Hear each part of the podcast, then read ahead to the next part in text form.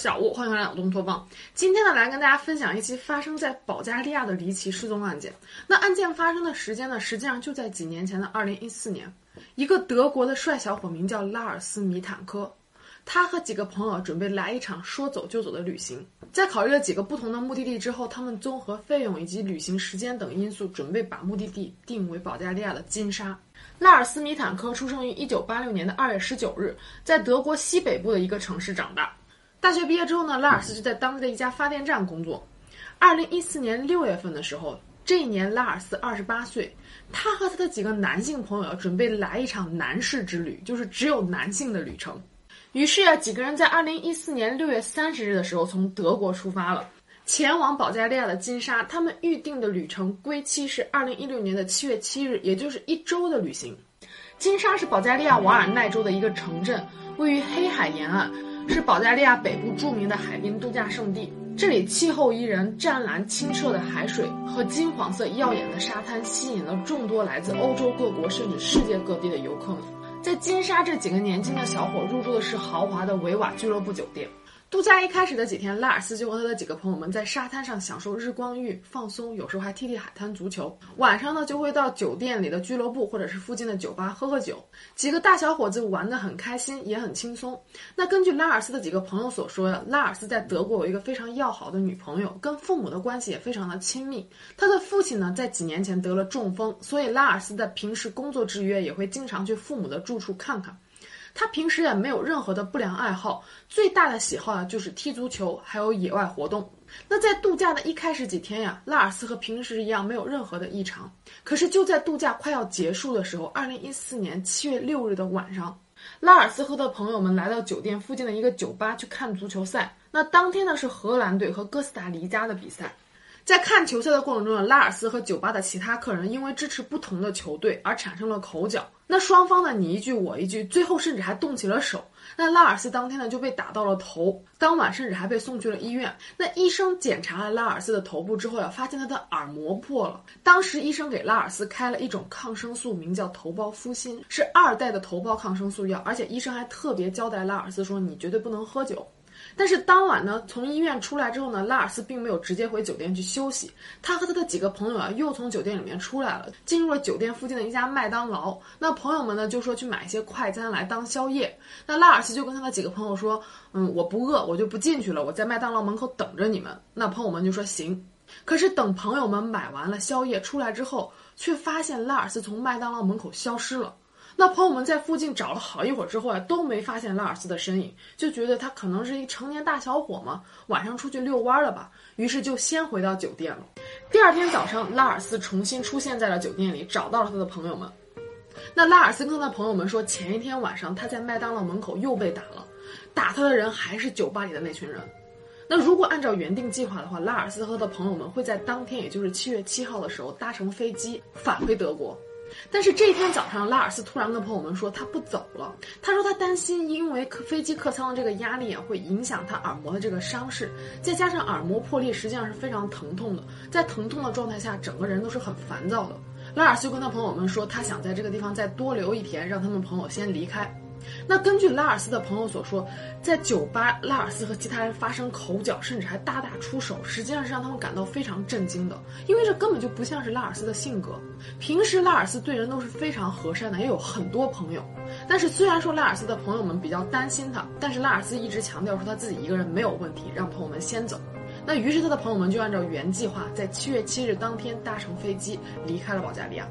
那因为当时呢正值旅游旺季，原本在维瓦俱乐部酒店的房间呢只订到了七月七日。那现在酒店客满，拉尔斯呢就不得不去寻找其他的酒店。最后他下榻在了距离机场非常近的卡洛酒店。虽然说这家酒店它的设施看起来非常的陈旧，但是房费很便宜啊，而且位置很好。可是，在入住了卡洛酒店之后，拉尔斯的一系列行为啊就变得非常的奇怪。当天他在酒店里用酒店房间的电话打给自己的母亲。说自己正在被跟踪，而且处在危险之中，他非常的害怕，正在积极的寻找其他的藏身之处，而且说那一群人之所以盯着他，是因为他身上有药。拉尔斯甚至还跟母亲说，他感觉跟踪他的那些人在试图杀了他。那后来拉尔斯的母亲桑德拉米坦科就说，在电话中儿子的呼吸声非常的急促，听声音啊情绪很紧张。但是拉尔斯跟自己的母亲电话里说，那群人在盯着他身上的药是什么意思？是说医生给他开的那个头孢抗生素？但那又不是什么稀罕的药，还是说拉尔斯身上还有其他什么别的药？桑德拉呢给儿子订了第二天，也就是七月八日返回德国的飞机票。在电话中，拉尔斯告诉母亲，让母亲取消他一切的银行卡，取消他的信用卡。在七月七号当天晚上，桑德拉收到了儿子发来的短信，内容呢是询问关于抗生素药物的。拉尔斯问自己的母亲说：“头孢呋辛是什么？”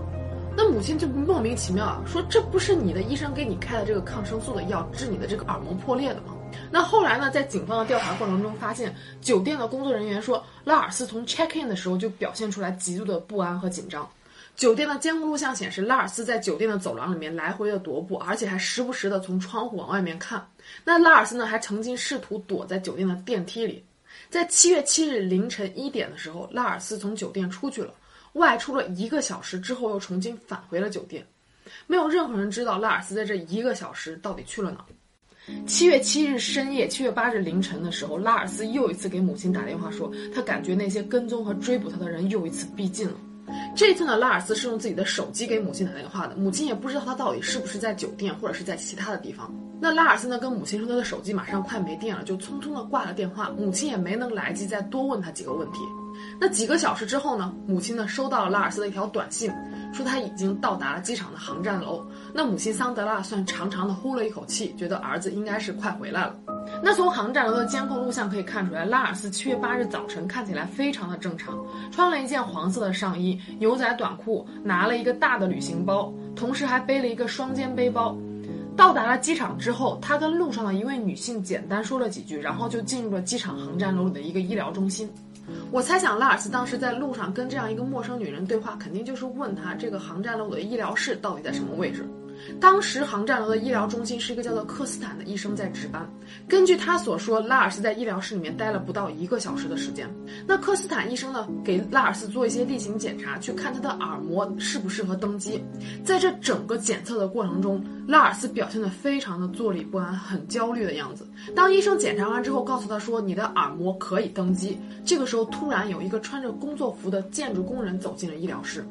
可是当拉尔斯见到这个建筑工人之后，突然就开始变得浑身颤抖，自己在这一直不停的嘟囔，说我不想死在这儿，我一定要快离开这儿。然后呢，他就突然从医疗室的椅子上跳了起来，冲出了医疗室，什么行李都没带，然后一路小跑，跑过了登机口，跑过了服务台，跑出了主出口。随后呢，他穿过了停车场和围栏，进入了机场附近茂盛又密集的树林，之后就消失的无影无踪了。那机场的监控录像呢，也是拍到拉尔斯身影的最后一段录像了。那事发不久呢，警方在附近展开了搜索，但是都没有找到拉尔斯的踪迹。拉尔斯的母亲桑德拉呢，还雇佣了保加利亚当地的一名侦探，想要试图让这个侦探找出一些警方并没有发现的线索。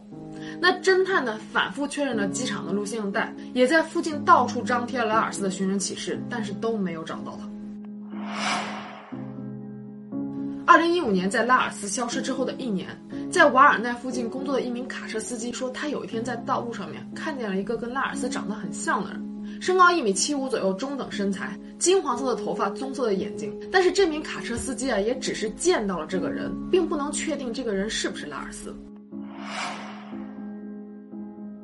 二零一六年十二月，有人举报说，在巴西的波尔多维留港发现了一个赤脚沿着公路行走的流浪汉。那因为此前拉尔斯消失的消息已经在 Facebook、YouTube 上完全传开了，很多人分享和转发这些帖子。那人们也都知道拉尔斯到底长什么样。当警方找到这个流浪汉的时候，他浑身乱七八糟的，头发也很乱，两眼迷茫，没有身份证，他不知道自己叫什么，也不知道自己是谁，更不知道自己现在在哪。那这是一张他在医院病床上的照片，就有很多人说他这张照片啊看起来非常像拉尔斯，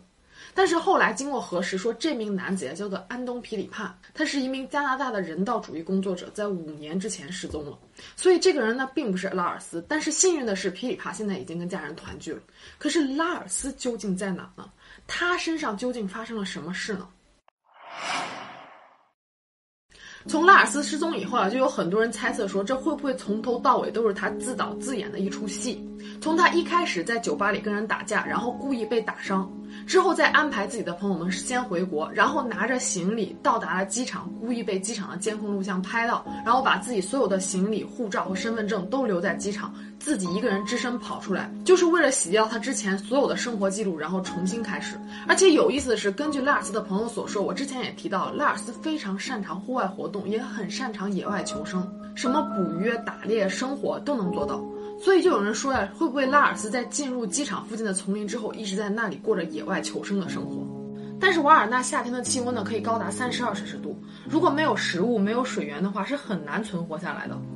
而警方呢，后来出动了直升机、无人机和搜救犬，在附近的森林和丛林都进行了搜索，根本就没有找到拉尔斯的踪迹。而且我个人认为啊，自发失踪的这个观点有点站不住脚。因为什么呢？拉尔斯在德国呀，有一个非常要好的女朋友，水电站的工作也也非常的稳定，而且跟父母关系很亲密。他的父亲还生病了，他为什么要抛弃自己的家庭，抛弃自己稳定的工作，然后重新开始生活呢？其次就是拉尔斯就算是要玩失踪，他为什么要在卡洛酒店给自己的母亲打电话，说自己很害怕，感觉被人在跟踪呢？而第二种说法呢，就是说拉尔斯患上了创伤性脑炎。拉尔斯在保加利亚就医的时候，医生发现他的耳膜破裂之后就没有再进行进一步的检查了。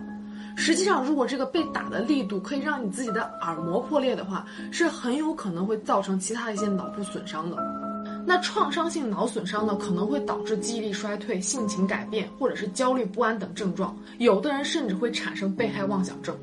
那这些行为呢，和拉尔斯后来出现这一系列诡异行为似乎是吻合的。但是值得注意的一点是，创伤性脑损伤它不会马上出现，它是病人在受伤之后的几个月会逐渐出现的，甚至有一些人几年之后才会出现一些焦虑不安呀、幻觉呀，或者是性情大变一些诡异的行为。那第三种猜测就是说，拉尔斯会不会在被迫做着一些运毒的勾当？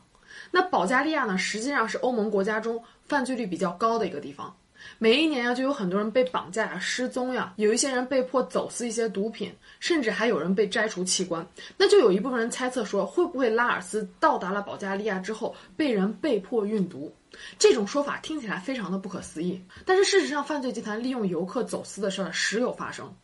如果说这种理论成立的话，那就能够解释为什么拉尔斯在麦当劳门口失踪了。后来他入住了卡洛酒店之后，凌晨他又出去了一个小时再回来，以及他在酒店里给自己的母亲打电话说自己很害怕，那这些事情呢都可以解释得通。可是然而，警方搜索了拉尔斯落在机场医疗室的那些包裹，在那里面并没有发现任何违禁药品。那有一些网友提出说，像一般运输这些违禁药品是不会放在随行的行李里面的，一般都是带包装把这些药品吞在肚子里面，或者是塞进身体的哪个部位。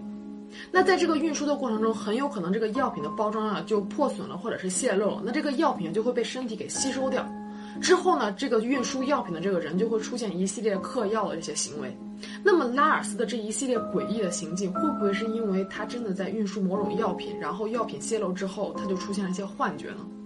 至今呢，距离拉尔斯失踪已经五年过去了，在 YouTube 上有一千六百万人分享和观看拉尔斯失踪之前的这个录像。也有很多人在积极的寻找他，但是他仍然下落不明。